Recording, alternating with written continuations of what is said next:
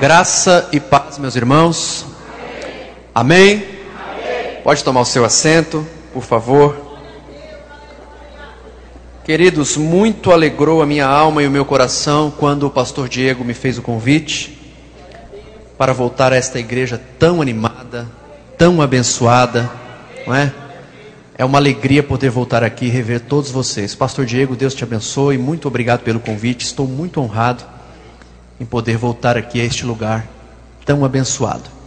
Amados, eu quero compartilhar com você um texto da Bíblia Sagrada que está no Novo Testamento, porém, eu quero ler um versículo primeiro com você do Antigo Testamento. Lembrando que o texto que eu vou pregar hoje é um dos textos mais pregados de toda a Bíblia Sagrada. Você deve ter ouvido pelo menos umas 30 mensagens nesse texto, mas Deus tem algo novo para nós aqui essa noite. Então, antes de nós irmos ao texto do Novo Testamento, abra comigo, por favor, em Deuteronômio, capítulo 22. Livro de Deuteronômio, chamado pelos judeus de Devarim. Deuteronômio capítulo 22, verso de número 12. Deuteronômio 22, 12. Quem encontrou o texto sagrado, por favor, diga amém. amém. Diz assim a Escritura: Franjas porás nas quatro bordas da tua manta com que te cobrires. Eu vou ler mais uma vez a todos vocês. Franjas porás nas quatro bordas da tua manta com que te cobrires. Agora vamos até o Evangelho de Lucas, capítulo 8. Abra comigo, por favor. Lucas, capítulo 8. Como disse, um texto extremamente pregado, conhecido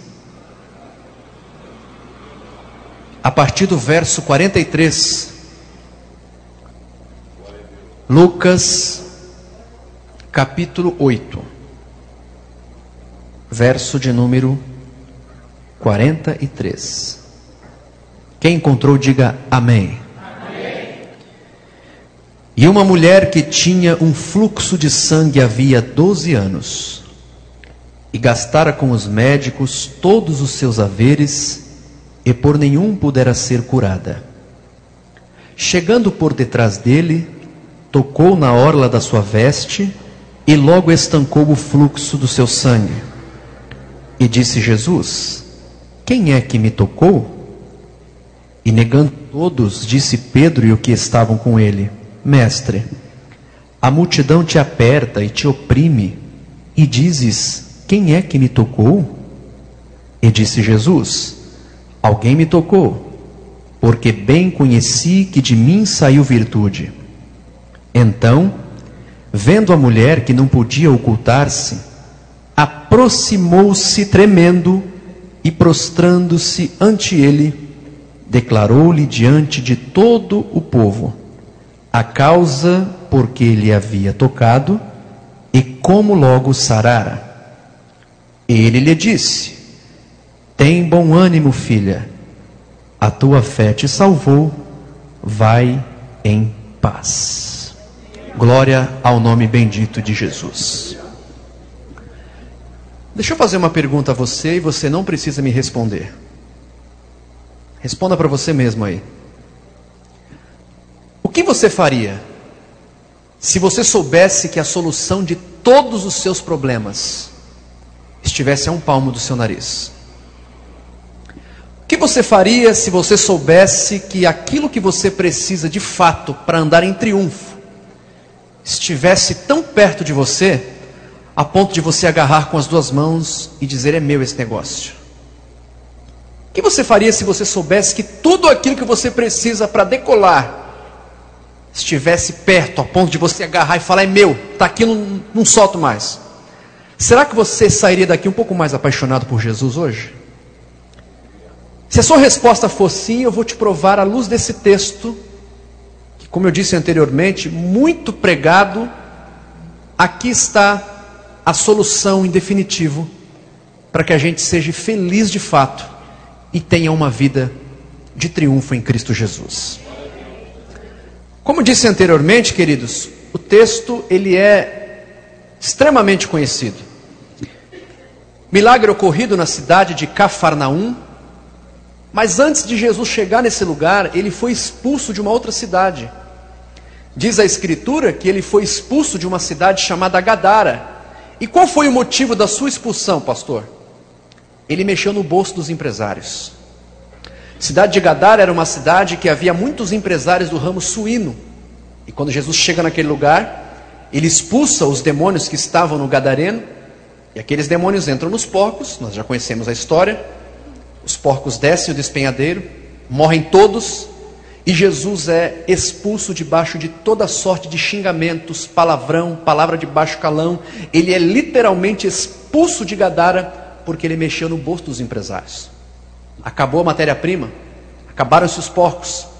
E ali ele é literalmente escorraçado, xingado e expulso de Gadara. Engana-se quem pensa que a expulsão de Jesus foi uma coisa simples. Ali foi provado que Jesus não era bem-vindo naquele lugar. E engana-se quem pensa que Jesus não é bem-vindo apenas em terreiros de magia negra, candomblé e coisa do tipo. Jesus não é bem-vindo, não se escandalize com o que eu vou falar. Há igrejas em que Jesus não é bem-vindo. Como assim, pastor? Quando nós não estendemos a mão ao necessitado como igreja, estamos provando em nós que Jesus não é bem-vindo. Quando vimos alguém na prova e não abençoamos, não oramos, não intercedemos, não vivemos em comunhão, estamos provando em nós que Cristo não é bem-vindo. E quando ele sai de Gadara, debaixo de xingamento, ele atravessa o rio e do outro lado, Cafarnaum. E um povo de, baixos, de braços abertos, dizendo: Senhor, te expulsaram de lá, mas aqui o Senhor é bem-vindo. Nessa noite, Deus está dizendo: Eu vou transformar essa igreja em Cafarnaum, porque aqui Ele é bem-vindo para ser adorado, para ser exaltado e para ser glorificado. Em alguns lugares ele é expulso, em outros lugares ele é bem-vindo. E quando ele chega em Cafarnaum, havia uma multidão que necessitava de milagres. E dentre as pessoas que estavam nessa multidão, duas se destacam. Um, nome, um homem chamado Jairo e uma mulher que a Bíblia nem sequer relata o nome dela. Ambos precisavam de um milagre, ambos clamavam por Jesus e ambos foram atendidos por Jesus. Porque quem espera por Jesus, quem clama por Jesus, mais cedo ou mais tarde é atendido por Cristo Jesus. Agora, curioso é que ambos estavam esperando por Cristo, ambos necessitavam de provisões urgentes, no entanto, eles tinham diferenças entre si. Por exemplo, a Bíblia diz que Jairo era rico e a mulher era pobre. Isso é uma diferença entre si. Jairo era o líder da sinagoga e a mulher era expulsa do culto. Isso é uma diferença, pastor Diego. Jairo convive durante 12 anos com alegria. Por quê, pastor Marcelo? Porque durante 12 anos viu a tua filha crescer dentro de casa, trazendo alegria ao coração do pai. Entretanto, essa mulher, ela também vive 12 anos, porém com a tristeza, vítima de uma doença miserável, um fluxo menstrual descontrolado. Durante 12 anos, sangue, sangue e sangue. Ambos foram atendidos por Cristo Jesus, porém um deles foi atendido primeiro. Olha o que eu vou dizer. Talvez você entrou aqui vivendo uma urgência na vida. E talvez você possa estar dizendo, pastor, eu preciso ser atendida primeiro, atendido primeiro. Eu vou orar essa noite para que Jesus me atenda primeiro. Preste atenção aqui. Se você orar essa noite pedindo para Jesus te atender primeiro, fique tranquilo que você não está pecando em fazer isso, nem tampouco usurpando a bênção do teu irmão que está aí sentado do teu lado. Até porque Deus, na sua onisciência, sabe aqueles que estão aqui dentro, os que de fato precisam ser atendidos primeiro. Então, você, se você está orando, Senhor, eu preciso ser atendido primeiro. Ore com fé, que Ele é fiel para te atender nessa noite. Agora, pastor, qual é o segredo de ser atendido primeiro por Jesus? O texto vai dizer. A Escritura diz que Jairo chegou perto de Jesus. Quem chega perto, ele atende. Pastor, eu estou chegando perto na, na, na oração. Continue, meu filho, ele vai te atender. Eu estou chegando perto na leitura da palavra. Continue, ele vai te atender. Por quê? Quem chega perto, ele atende. Só que tem um porém. Jairo chegou perto. Quem chega perto, ele atende. Só que a mulher tocou. Quem chega perto, ele atende. Mas quem toca, ele atende primeiro. Eu vou te explicar. Por que quem toca ele atende primeiro? Porque o toque vai além do que chegar perto. Você só toca em alguém que você é íntimo ou quer ter intimidade. O que, que Deus está dizendo? Quer ser atendido primeiro? Então tenha intimidade comigo, com a minha palavra, tenha intimidade, me busca de uma forma especial, que aqueles que me buscam me acharão, e eu, o Senhor, atenderei primeiro, diz o Senhor Deus. Como que isso se aplica? Eu vou te explicar. Há igrejas que eu prego pelo Brasil e eu chego, cumprimento o pastor, né, do Pai do Senhor, cumprimento a igreja, abençoo o povo e vou embora para casa. Agora tem igrejas que a gente tem comunhão mais afiada com o pastor. Eu quando cheguei aqui já pulei no pescoço do pastor Diego dei um abraço nele, por quê? É algo mais íntimo. Com Jesus é a mesma coisa. Se você chegar perto, ele vai te atender. Mas se você começar a tocar, buscar mais intimidade, clamar mais, jejuar mais, buscar mais, ele vai te atender primeiro. Tem alguém que quer ser atendido primeiro aqui? Diz amém. amém. Oh, coisa boa. Queridos, antes dessa mulher alcançar o triunfo, antes dessa mulher alcançar o degrau do milagre, o degrau da vitória, ela teve que passar por alguns degraus que eu chamo degraus de sofrimento. Por quê? Porque não existe triunfo sem lágrimas. Não existe você levantar um troféu de vitória sem passar pelos degraus do sofrimento.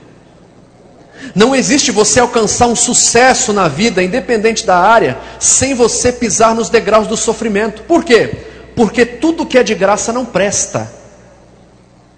Porque tudo na vida tem preço. Eu não estou dizendo que se você ganhar um celular, um iPhone 10, não pagou um centavo, não estou dizendo que ele não vai prestar. Eu estou dizendo que tudo tem preço. Tudo que é de graça não presta, a menos que seja Deus que te dê. É diferente. Me entenda bem. Porque tudo na vida tem preço. Quero ser um advogado. Vai estudar. Preço.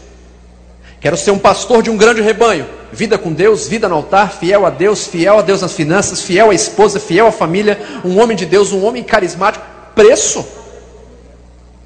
Quero ser o maior vendedor da empresa. Dobre o horário. Preço. Obedeça sua liderança.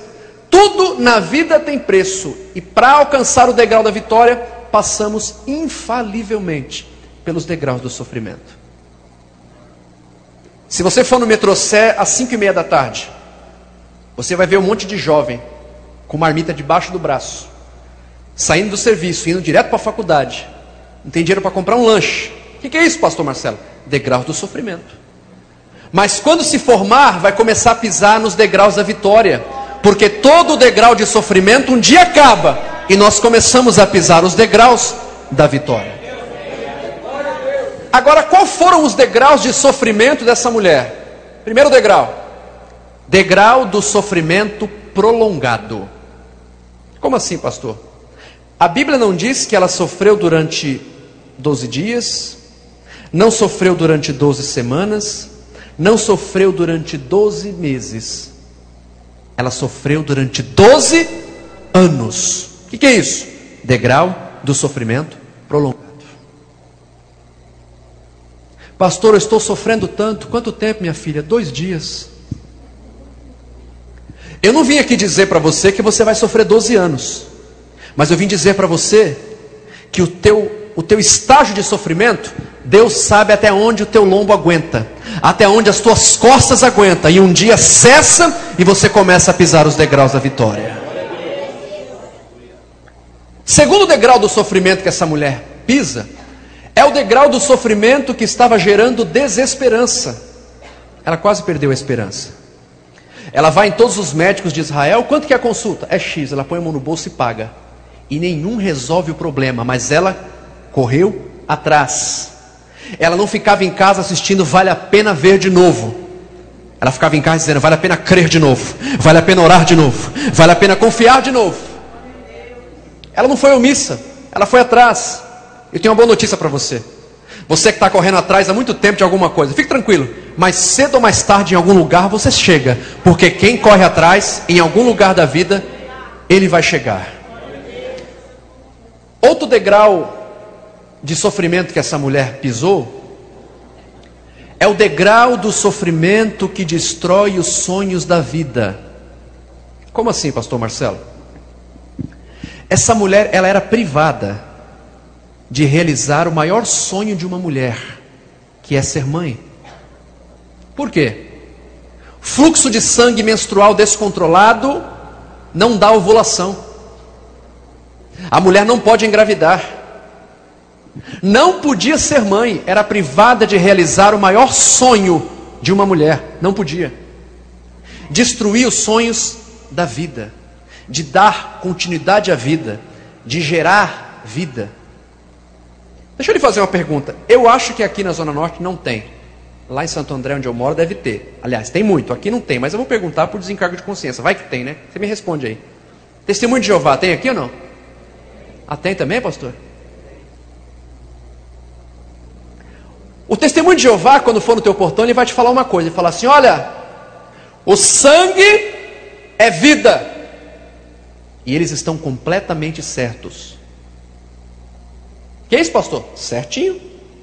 Estão errados em não doar sangue. Mas que o sangue é vida, está certo. Por quê? Toda a escritura, a Bíblia, ela impulsiona e afirma dizer que o sangue é vida. Lá no Antigo Testamento, quando o animal era degolado, a vida do animal ia embora, o sangue ir embora. No Novo Testamento, o nosso Cordeiro Pascal, ele sobe na cruz do Calvário e lá ele doa o seu sangue em favor daqueles que ele iria salvar. Ou seja, a vida se foi, o sangue se foi. Em outras palavras, sangue é vida. Agora pense comigo, queridos. Se o sangue é vida, e todos os dias essa mulher perdia sangue, sangue, sangue. Significa o quê? Que ela morria aos poucos. Que mensagem triste, né? Que coisa terrível. Todo dia sangue ia embora, morria aos poucos. Curioso é que esses degraus de sofrimento, ele trazia preconceito em três áreas da vida. Primeiro, área conjugal. Se ela fosse casada, muito provavelmente o casamento estava em crise. Por quê? Doze anos sem ter intimidades matrimoniais, a lei proibia. A mulher entra nesse período, o marido não toca. O período normal da mulher, não toca. A lei proíbe, a lei de Moisés proíbe. Agora imagina você, 12 anos sem tocar, o cabra tinha que ser muito crente mesmo para aguentar. Pastor, mas e se ela fosse solteira? A Bíblia não diz. Piorou. Por quê? Ninguém queria casar. Já pensou na igreja? Os irmãos, ó, com essa não caso não, porque a lei de Moisés, a palavra diz que ela está imunda. Casar com isso aí? Estou fora. Preconceito na área conjugal. Na área conjugal era um lixo. Segundo, preconceito na área social. Tudo que tocava virava maldição. A Bíblia diz: a mulher impura não pode tocar em absolutamente nada, que aquele objeto tocado virava maldição. Te explicar. Vamos supor que hoje alguém chega aqui e fala, Pastor Diego, ganhei um carro zero, vou dar o testemunho. E dá o testemunho, os irmãos se alegram, dá glória a Deus. Aí o pastor Diego pega, chave, unge, vai lá, abençoa a vida do irmão, abençoa o carro. E essa mulher está chegando na rua. E ela encontra o irmão. Irmão, que benção esse carro, hein? Que bonito, gostei dessa lataria, olha que maravilha. Para onde o carro vai? Ferro velho. Virou maldição. Segundo a lei de Moisés. Tudo que tocava virava maldição. Preconceito na área social. Terceiro, preconceito na área religiosa. O rabino pregando aqui e o obreiro lá na porta. Ele, ó, se aquela imunda pôr o pé lá, ó, vaza com ela. Não podia participar do culto. Em outras palavras, para eu, eu entrar na mensagem, para você entender. Em casa, lixo. Na sociedade, lixo. E na igreja, lixo. Se eu fechasse a Bíblia agora, agradecesse ao pastor Diego, desse um abraço em vocês, você ia para casa frustrado, falar: Puxa vida, eu saí de casa para ouvir uma mensagem tão triste dessa. Se soubesse, eu levava um lenço para chorar junto com o pastor Marcelo. Mas eu não vim aqui para frustrar você. Lembrando você que os degraus do sofrimento na vida de quem serve a Deus não é acidente de percurso, é uma necessidade. Porque quando acabam os degraus do sofrimento, nós começamos a pisar nos degraus da vitória. E quando cessa o degrau de sofrimento, essa mulher começa a pisar nos degraus da vitória. Tem alguém que quer começar a pisar nos degraus da vitória essa noite? Diga amém. amém. Eu tenho uma boa notícia para te dar. Qual é a boa notícia, pastor Marcelo? É que você que está aqui essa noite, você que nos acompanha pela internet também, a boa notícia é o seguinte: você, querendo ou não, crendo ou não, fazendo biquinho ou não, acreditando ou não, automaticamente agora, você está pisando no primeiro degrau da vitória. É mesmo, pastor Marcelo? Sim. Como o senhor prova? Através da Bíblia. Presta atenção. Os evangelhos, eles são chamados na escritura de evangelhos sinóticos que, que é isso? Sinótico significa semelhantes entre si. Com exceção do Evangelho de João, Lucas, Marcos e Mateus, eles são sinóticos, ou seja, eles são semelhantes. Em outras palavras, alguns textos, algumas histórias se repetem, e os evangelistas, algum deles adicionam informações que outros não adicionaram. Portanto, o primeiro degrau da vitória dessa mulher o doutor Lucas não registra aqui, mas Marcos registra, lá em Marcos capítulo 5, verso 57. E o primeiro degrau da vitória dessa mulher, que eu disse que também você está pisando automaticamente, você vai entender por quê, é que lá Marcos registra o seguinte: que ela ouviu falar de Jesus. O primeiro degrau da vitória dela é quando ela ouve falar de Jesus. É por isso que eu disse que você está pisando no primeiro degrau. Porque você está ouvindo essa noite falar de um Jesus que pode curar a tua enfermidade. Você está ouvindo falar de um Jesus que pode abrir uma porta de emprego essa semana para você. Você pode estar ouvindo falar de um Jesus que pode restaurar o teu casamento. Quando nós ouvimos falar de Jesus, por pior que esteja a situação, há uma saída, há uma esperança, há um milagre esperando por nós. Ele é o Senhor dos milagres, o Senhor da nossa vida. Há saída para o nosso problema. Pastor, mas está difícil. Tem saída. Porque nós temos uma solução, um recurso que o ímpio não tem. O ímpio vai para boate, vai para droga, vai para cachaça, porque é uma válvula de escape e acaba entrando em um labirinto.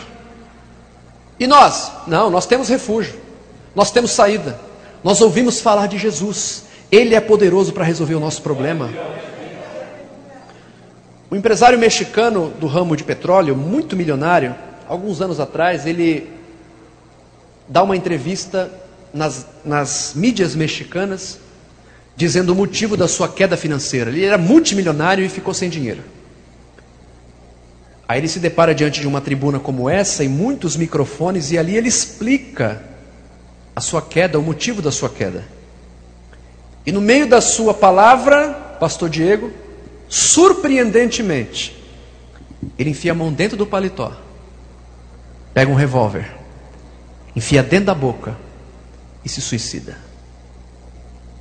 era a válvula de escape daquele homem. E a nossa válvula de escape, pastor? Eu estou desempregado. Ouça falar de Jesus, que Ele é fiel para abrir uma porta para você. Pastor, eu sou doente. A nossa válvula de escape é Mateus capítulo 6, verso 6. Entra no teu quarto, fecha a porta do quarto, dobra o joelho no quarto, e o Deus do céu lhe ouvirá no quarto. Há saída para o nosso problema, pois nós ouvimos falar de Jesus. É por isso que você está pisando no primeiro degrau. Tá difícil, pastor? Tá, mas Jesus é fiel. Tá difícil, tá, mas Ele pode resolver o seu problema. Tá difícil, tá, mas Ele pode entrar com a providência e destravar aquilo que está travado. Tá difícil, tá, mas ele pode mexer lá no fórum, lá tocar no juiz e dar causa ganha para você. Tá difícil, tá, mas ele pode levantar aquele enfermo da cama. Há saída, há poder no nome bendito de Jesus Cristo. Então no primeiro degrau você já pisou. Mas vamos pisar em três. Vamos pisar no segundo agora? Quem quer pisar no segundo, diga amém. amém. Olha só. O segundo degrau é que ela tocou da forma certa. Eu quero que você repita isso para você gravar, para você sair daqui hoje de posse de bênção. Diga assim comigo: no segundo degrau, eu devo tocar da forma certa. Olhe para cá, pastor, qual foi a forma? A multidão apertando Jesus, não é? A multidão apertando ele. Sabe o que ela faz? Ela não se joga na frente dele. E passa por ela e ela diz: pode passar. Quando ele passa, ela entra por detrás e toca Jesus por trás.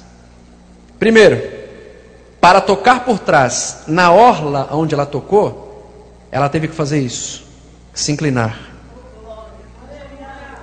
E Jesus só abençoa aquele que se inclina diante da sua glória e da tua presença. Quer milagre? Se inclina, desce. Ele só abençoa quem desce. Ele entra na cidade, aí Zaqueu sobe na árvore, na árvore. Zaqueu, vou mudar sua vida, quer? Sim, senhor. Vou curar tua alma, quer? Sim, senhor.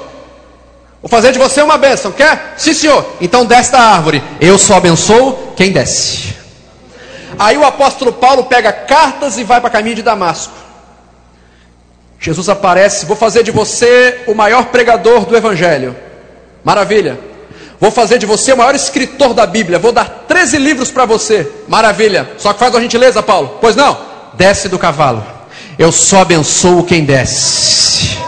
Olha o que Deus está dizendo. Enquanto a gente tiver narizinho empinado, não tem bênção. Mas tiver humildade, falar, Senhor, eu não posso e tu pode. Se começar a descer, Deus abre as janelas do céu e traz bênçãos sem medida sobre nós. Outra coisa curiosa é que o texto diz que ela tocou por detrás. Presta atenção aqui. Por que, que ela toca por detrás? Porque ela sabia que não tinha peito, nem cacife, para apontar o dedo em Jesus e tocar ele pela frente. Presta atenção nisso aqui. Sabe por que a gente deixa de ser abençoado às vezes? Porque a gente quer dar ordem para Jesus tocar ele pela frente. O senhor tem que fazer o que eu estou mandando, hein? Ah, Jesus, se o senhor não me der, eu desvio da igreja. Escute, querido. Deus não é office boy de homem. Deus não depende da gente para nada. Para nada. Nem para salvar. Pastor, mas eu tenho que aceitar Jesus. É, se o Espírito Santo não, não, não convencer você, você aceita como? Deus não depende da gente para nada. E a gente deixa de ser abençoado por isso. Quer jogar Jesus na parede. Ah, se o Senhor não me der, eu paro até de dar glória. Queridos, olhe para cá. Se o planeta Terra inteiro não der mais um glória a Deus, ainda vai ter anjo dizendo: Santo, Santo, Santo, Santo é o Senhor dos exércitos.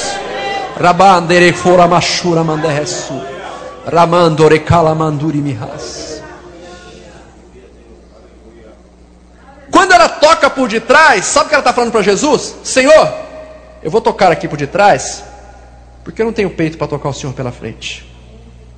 Sabe por que eu não tenho peito, Senhor? Porque nós estamos a anos-luz de distância.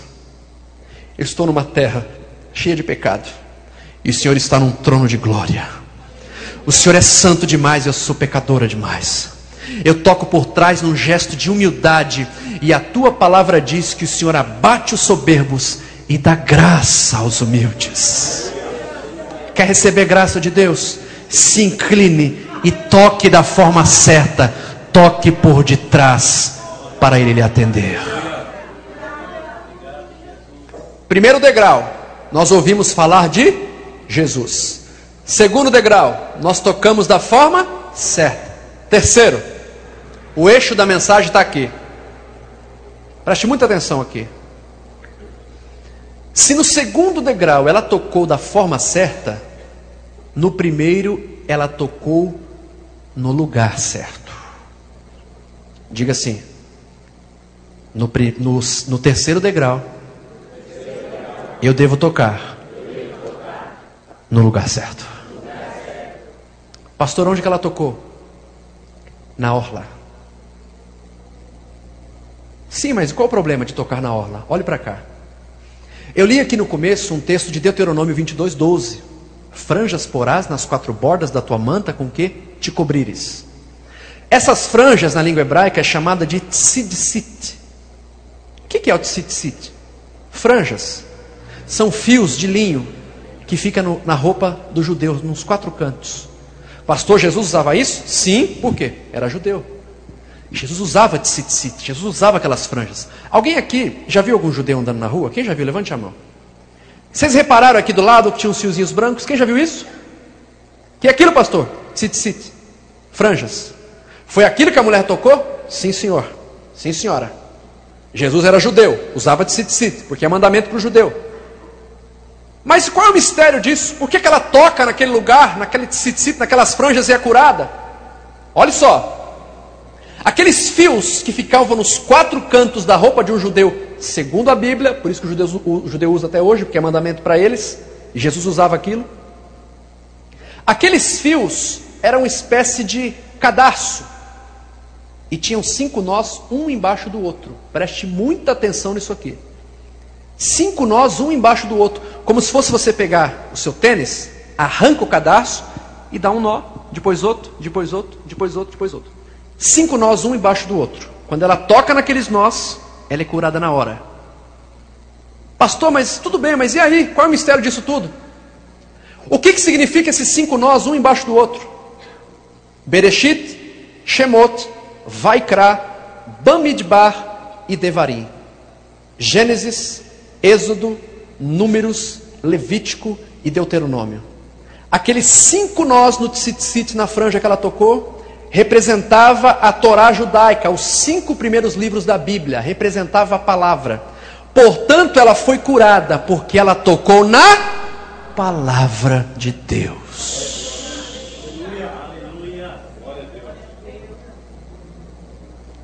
Eu fiz uma pergunta a você aqui, no começo da mensagem. O que você faria se você soubesse que aquilo que você precisa para ser feliz de fato estivesse a um palmo do seu nariz, a ponto de você agarrar com as duas mãos. Está pertinho de você, está no teu colo. O que você precisa para ser salvo está na palavra, está na franja, está no tzitzit. O que você precisa para ser santo está na palavra. O que você precisa para ter um casamento feliz está na palavra. O que você precisa para ser próspero está na palavra. O que você precisa para criar os filhos em obediência está na palavra. Então ame a palavra, pregue a palavra, se debruce na palavra. Essa palavra é viva e eficaz. Tudo o que você precisa está dentro dessa poderosa palavra. Será que você pode tomar posse e crer no que eu estou pregando aqui? Oh, aleluia!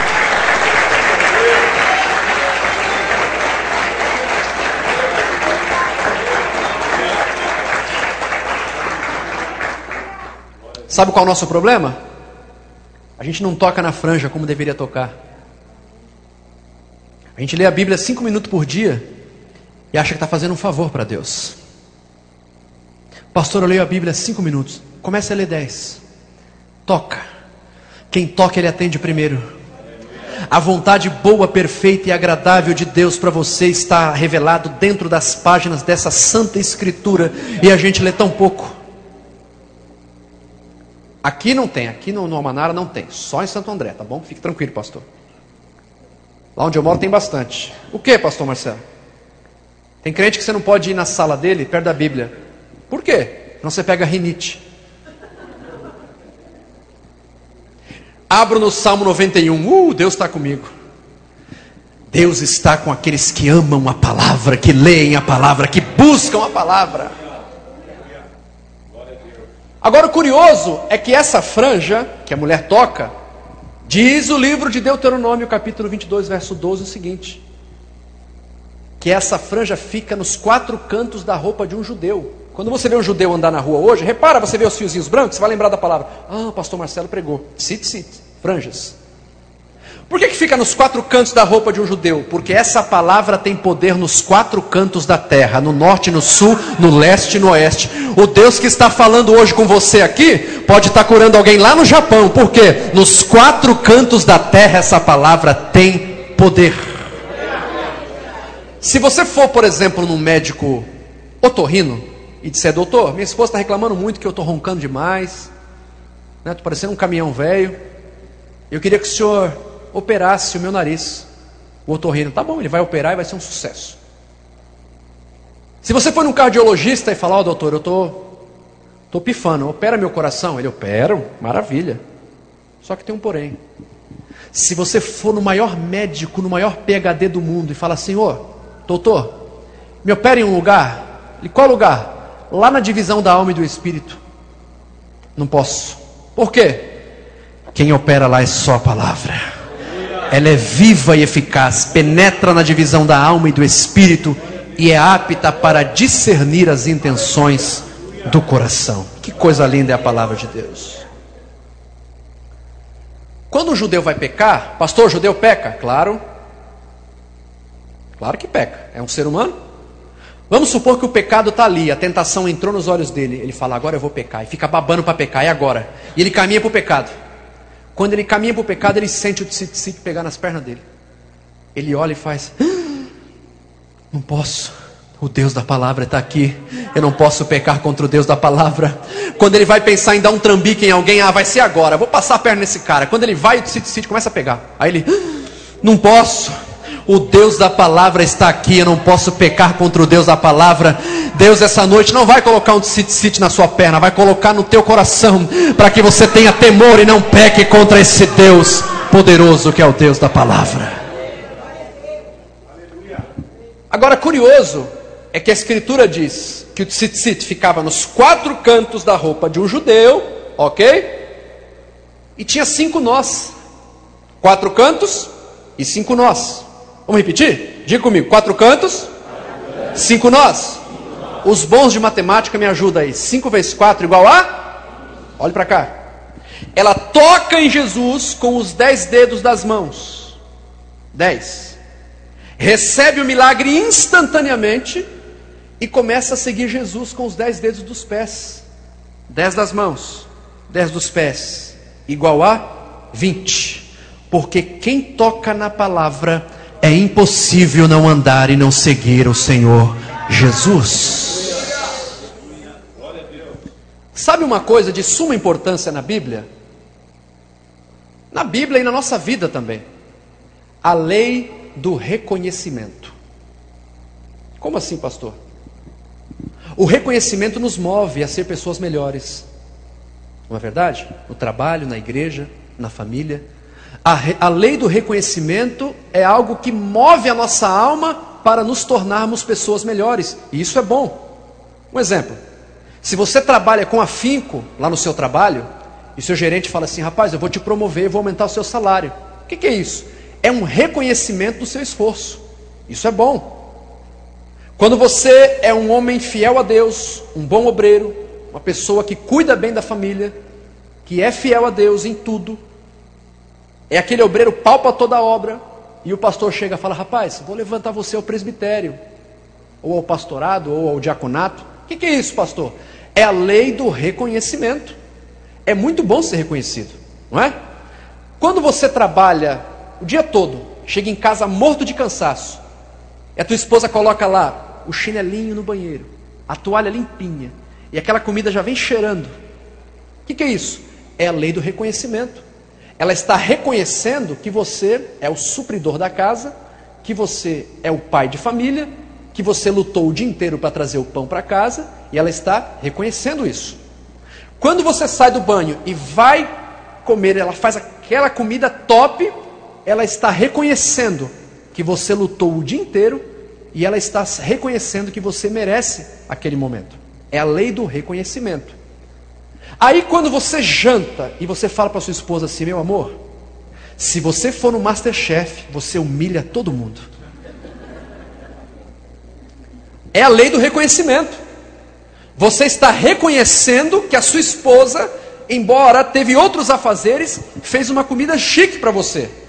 A lei do reconhecimento é algo formidável, nos faz crescer como ser humanos, nos faz pessoas melhores. Nós somos movidos pelo reconhecimento. Por que eu estou dizendo isso? Porque quando essa mulher toca na franja, quando ela toca na palavra, nos nós do tzitzit, ela foi reconhecida por Jesus. Como isso, pastor? Quando ela toca, Jesus a reconhece com uma palavra. Ele diz: opa, alguém me tocou. Não entendi, pastor. Eu preciso da tua ajuda agora. Se fosse casada, em casa era um desprezo, era um lixo, era um Zé Ninguém. Em casa não era ninguém, mas para Jesus, alguém. Me ajude agora, igreja. Na rua, tudo que tocava virava maldição. Zé Ninguém. Na rua era ninguém. Me ajude, igreja. Mas para Jesus, alguém. alguém. E na igreja, pastor, o rabino falava: põe para fora essa imunda. Na igreja, ninguém. Mas para Jesus, então diga ao teu irmão assim: você é alguém para Jesus. Oh Espírito Santo de Deus.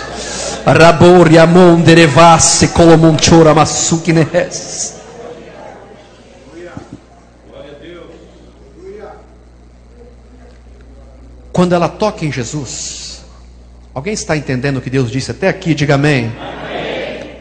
Quando ela toca em Jesus, quando ela toca na franja, quando ela toca no tzitzit, quando ela toca na palavra, ela recebeu três curas. Eu disse quantas igrejas? Pastor, mas o texto diz que ela só tinha uma doença. Como pode? Recebeu três curas? Vou te provar. Recebeu três curas em três esferas. Primeiro, esfera física. Diz a Escritura, pastor Diego, que quando ela toca na franja, na hora fechou a torneira, acabou o vazamento, não tem mais sangue. Quando ela toca, ela foi curada instantaneamente.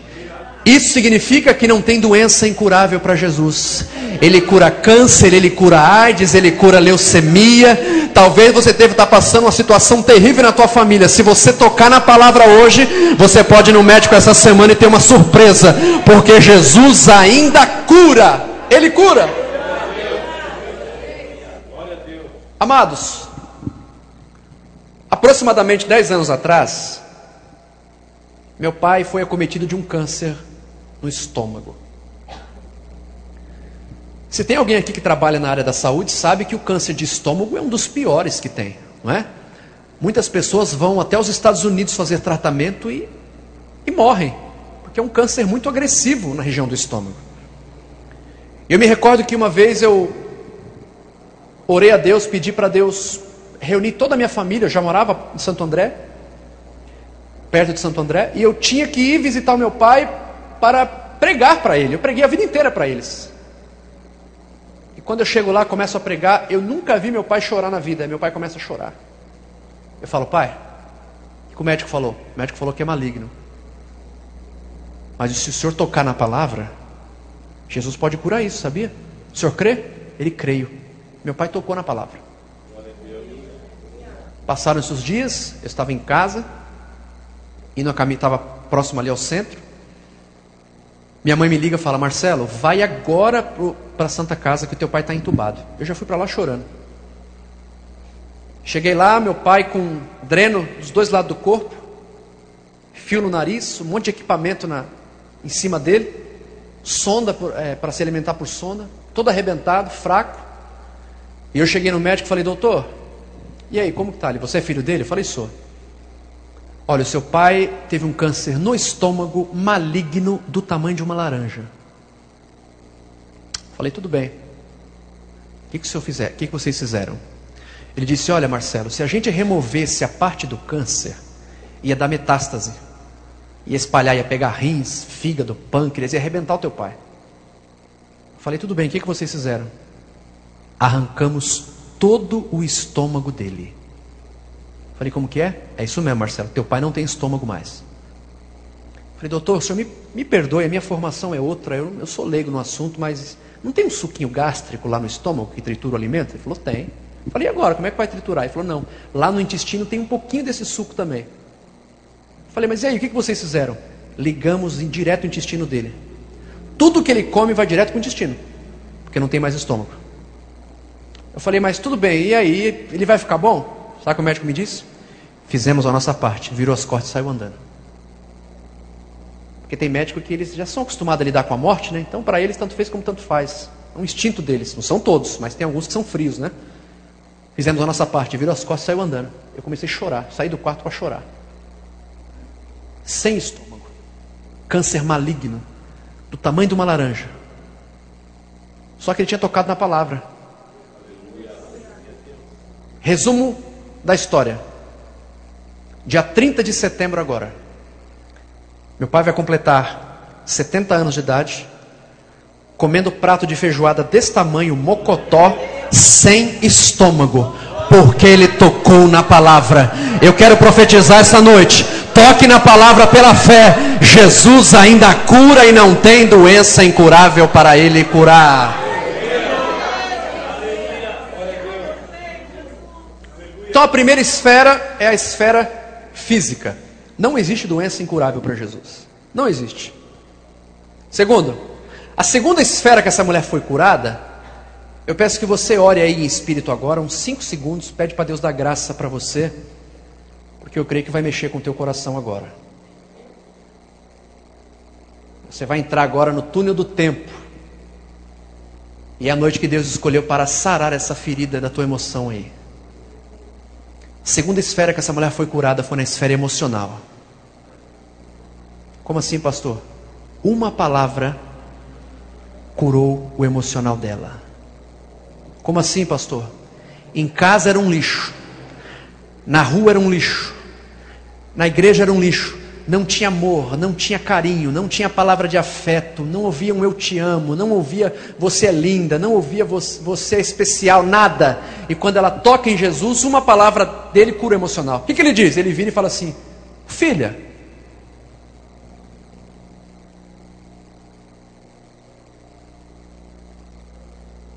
Para os homens, um lixo total. Para Jesus, filha. Está preparado para ouvir o que eu vou te dizer? Eu não tenho a mínima noção como é o seu tratamento com filhos, com cônjuge, não sei. Eu não sei se lá atrás você recebeu uma palavra que entristeceu a tua alma.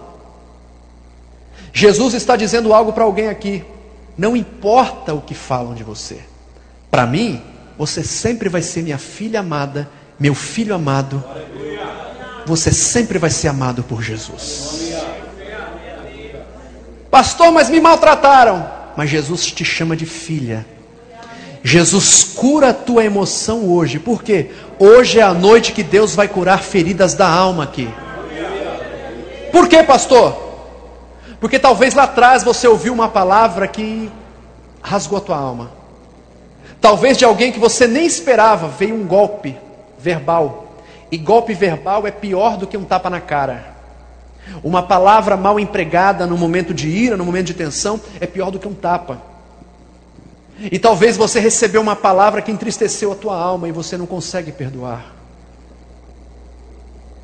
Não porque você é uma pessoa maldosa, porque você não é maldoso. É porque o golpe foi muito baixo. Você está falando com pessoas aqui. Aquela frase que você ouviu tempos atrás. entrou dentro da tua alma como se fosse uma seta, e aquilo trouxe uma revolta no teu coração. Talvez algum trauma de infância que ainda não foi curado. Hoje é a noite que Deus vai te dar graça para liberar esse perdão sobre essa pessoa. Pastor Marcelo, você entende de trauma de infância? Muitos. Eu passei a minha infância indo buscar o meu pai no bar, com duas pessoas, uma em cada lado, porque não dava para trazer, ele vinha trançando as pernas, bêbado. Urinava no colchão, minha casa ficava fedendo, era um, era um tormento. E eu cresci com aquilo dentro da minha alma. Eu me recordo que uma vez eu fui numa quermesse, não é? eu não era, não era crente ainda, e meu pai urinou no chão da quermesse, na frente dos meus amigos. Aquilo me matou de vergonha. Maltratava minha mãe, um ambiente de guerra. E eu cresci com aquilo na alma. Até que um dia eu pisei no primeiro degrau, entrei numa igreja evangélica e ouvi falar de Jesus. E quando eu conheci o Calvário, quando eu conheci o Evangelho, Deus me deu graça para perdoar meu pai. Eu estou pregando para pessoas aqui que ouviram palavras terríveis, traumas terríveis, e estão com bênçãos no mundo espiritual travadas, por quê? Porque não consegue perdoar. E não consegue, não é porque você tem algum defeito, não, é porque o golpe foi muito baixo. Deus está falando profundo com você aqui.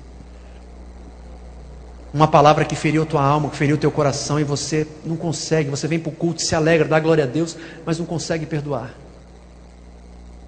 Eu vim essa noite aqui não como um pregador, mas como um profeta de Deus para te trazer a receita do perdão. Sabe por quê? Porque você não, se você não perdoar, você pode ficar doente. Se você não perdoar, as bênçãos que Deus está na mão para te entregar ficam travadas.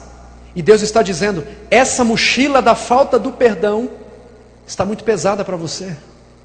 Você tem que jogar isso hoje no chão aos pés da cruz do Calvário. Pastor, mas como que eu faço? Eu não, foi, foi muito forte, o golpe foi muito baixo, eu não consigo. Vou te dar receita hoje para você perdoar. Qual é a receita, pastor? Primeiro, se você não perdoar, você anula o Pai Nosso. Como assim, pastor? Você dobra o joelho no quarto e vai orar. Aí você fala, Pai Nosso que estás no céu. Aí Deus responde, é verdade, estou no céu mesmo. Santificado seja o teu nome, é verdade, meu nome é santo, é poderoso, é justo. Venha o teu reino, meu reino já está entre vocês, através do meu filho Jesus Cristo. Seja feita a tua vontade, assim na terra como no céu. Sempre vai ser feito na terra, no céu, embaixo da terra, em qualquer lugar. Nunca a vontade do homem vai prevalecer sobre a minha. Aí você continua a oração. O pão nosso de cada dia nos dai hoje. Aí ele responde: Continue trabalhando, que eu vou te dar sempre pão na sua mesa. Perdoa as nossas dívidas. Claro que eu perdoo, sou um Deus perdoador. E agora o chicote estrala. Assim como nós perdoamos os nossos devedores. Aí Deus, como que é? Repete. Deixa eu coçar o ouvido. Repete. Perdoa as nossas dívidas assim como nós perdoamos os nossos devedores. Sabe o que você está dizendo para Deus?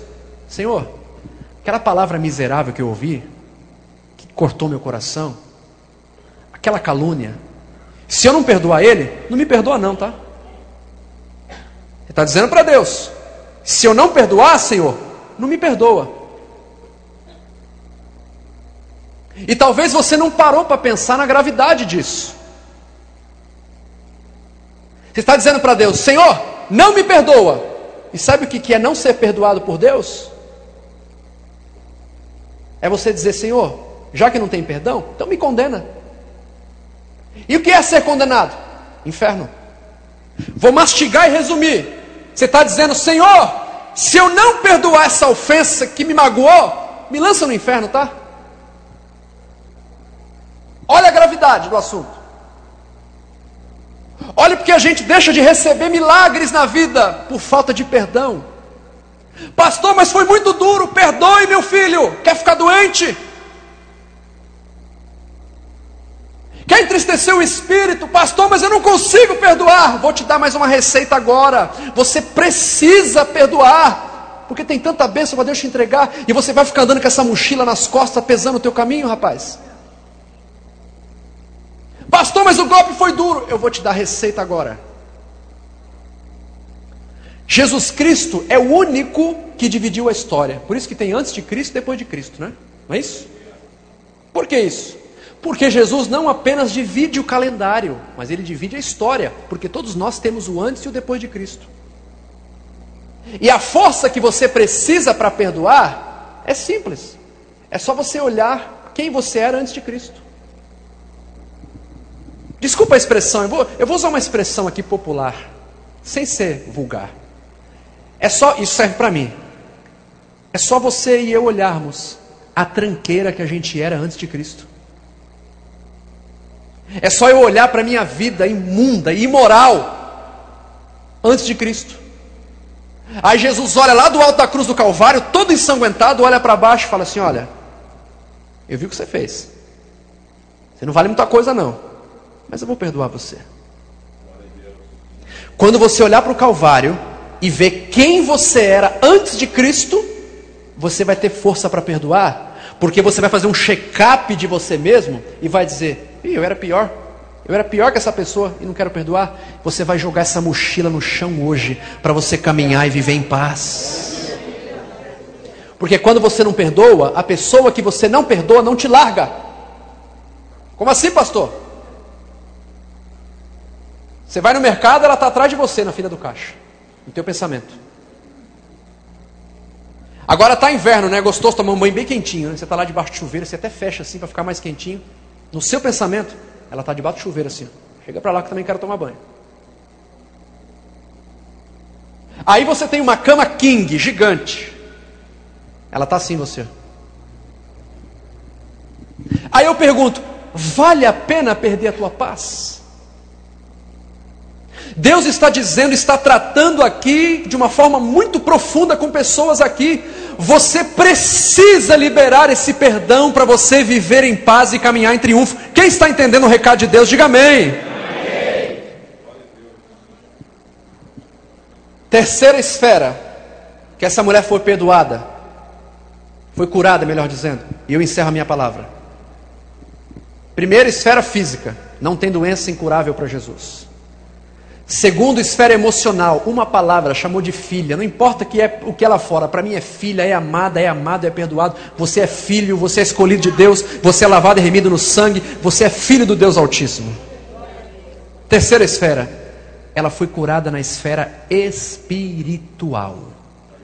Porque Jesus disse: Filha, vai em paz, a tua fé te salvou. A salvação é uma obra completa de Deus. Quando você toca na palavra, Deus tem poder para curar você na esfera física, emocional e espiritual. Quem recebe essa palavra, diga amém. Deixa eu falar algo para você antes de começar a, a orar por você.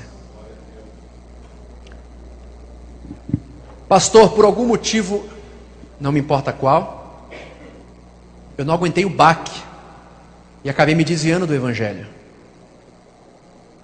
E só Deus sabe quando você se desvia do Evangelho, você tem alegrias momentâneas, não é? Você passa um período bem e no outro dia está vazio.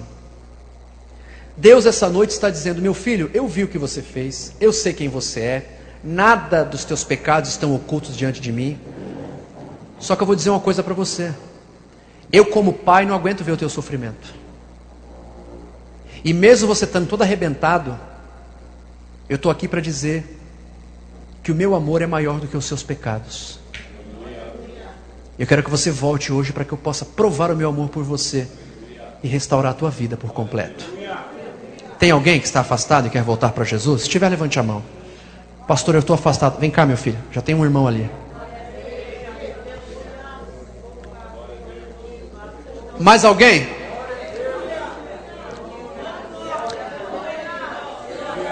Pastor, eu não sou evangélico, não... que negócio é esse? Me explica. Te explico. Você que não serve a Deus ainda, deixa eu te falar uma coisa. Todos nós que estamos aqui iremos partir para a eternidade. A gente pensa em tanta coisa, né, pastor? Pensa no carro, pensa no dinheiro, pensa no trabalho. Isso é bom, é lícito. Mas ninguém pensa que vai morrer. A única forma de você ser salvo é entregar a tua vida a Jesus. Ele é o Senhor da tua salvação. Ele mesmo disse que no grande dia ele vai confessar aqueles que o confessaram. Ou seja, se você ouvir a palavra e não entregar a vida a Jesus, no dia do juízo, Deus vai condenar você por causa disso. Você vai ouvir uma frase terrível: Apartai-vos de mim para o fogo eterno. Agora, se Deus perguntar e Jesus falar, não, esse aí ouviu a palavra de Deus, ouviu a tua palavra, meu pai, lá no Brasil, lá no Jardim Almanara, a palavra entrou no coração dele e ele entregou a vida dele para mim. Aí vai abrir um portal eterno do seu lado. Você vai olhar mansões que nem Alphaville tem igual. E o próprio Deus vai dizer assim: porque você aceitou meu filho, você vai entrar e ter direito à vida eterna a um lugar onde não tem mais pranto, mais dor, mais luto, mais morte, mais doença, mais desemprego. O teu corpo vai ser transformado num corpo de glória e você viverá para sempre com o Senhor. Pastor, então eu quero ir para esse lugar. Eu quero ter paz na minha alma e quero ir para esse lugar eterno quando os meus dias se findarem. Você precisa entregar a tua vida para Jesus. Tem alguém que quer entregar a vida a Jesus? Pastor, eu não sou evangélico, eu não tenho igreja. Eu quero aceitar a Jesus hoje. Eu quero ter paz na minha alma. Se alguém, levante a tua mão, eu quero orar por você. Ou alguém que está afastado, pastor, preciso voltar. Deixa eu te falar uma coisa que vai pesar na sua decisão, que eu já vou orar para o nosso irmão que está aqui. Deixa eu falar uma coisa que vai pesar na sua decisão. Você vai ouvir o conselho do inferno que está soprando no teu ouvido? Fica aí. Eu vi o que você fez. Você peca muito. Você gosta de uma baladinha. Fica aí que você não está preparado. Depois você se prepara e vai.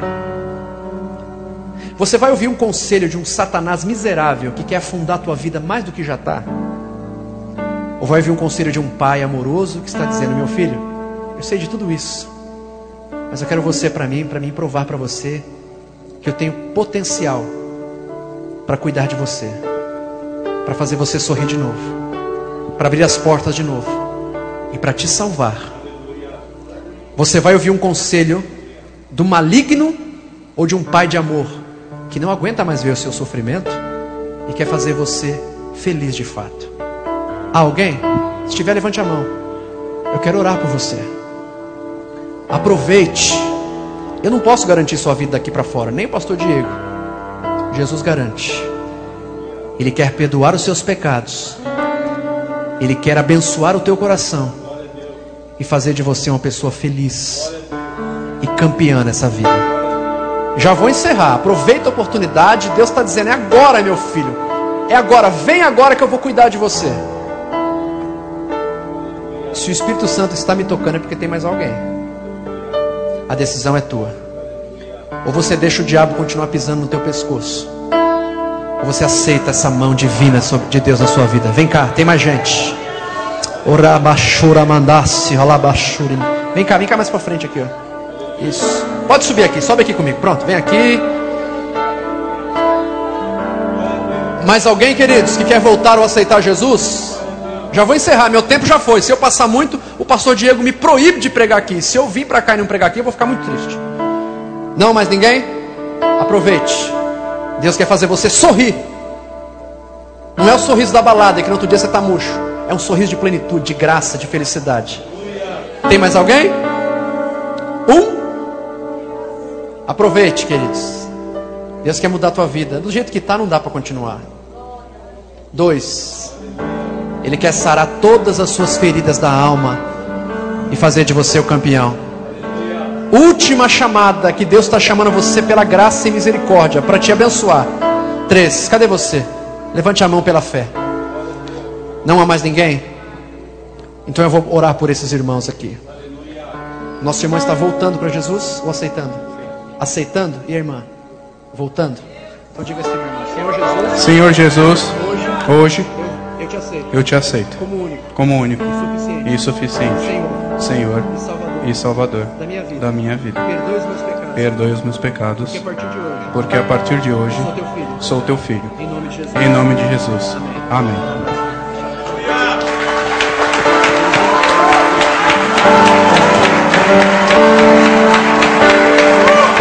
Dá um abraço no pastor mais chique da, da Zona Norte, Pastor Diego.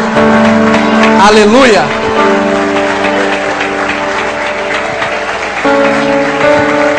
Glória a Deus. Oh Espírito Santo de Deus, aleluia. Glória a Deus. Pode tomar seu assento, filho. Vou chamar nossa irmã. Vem cá, minha filha. Vem cá você. Isso. Fica aqui do meu lado. Fica aqui do meu ladinho.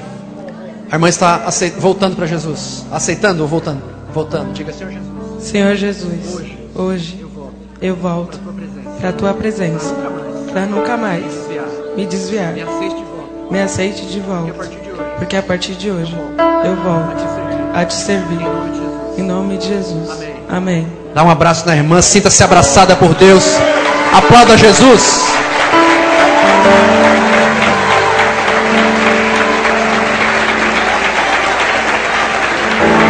Aleluia.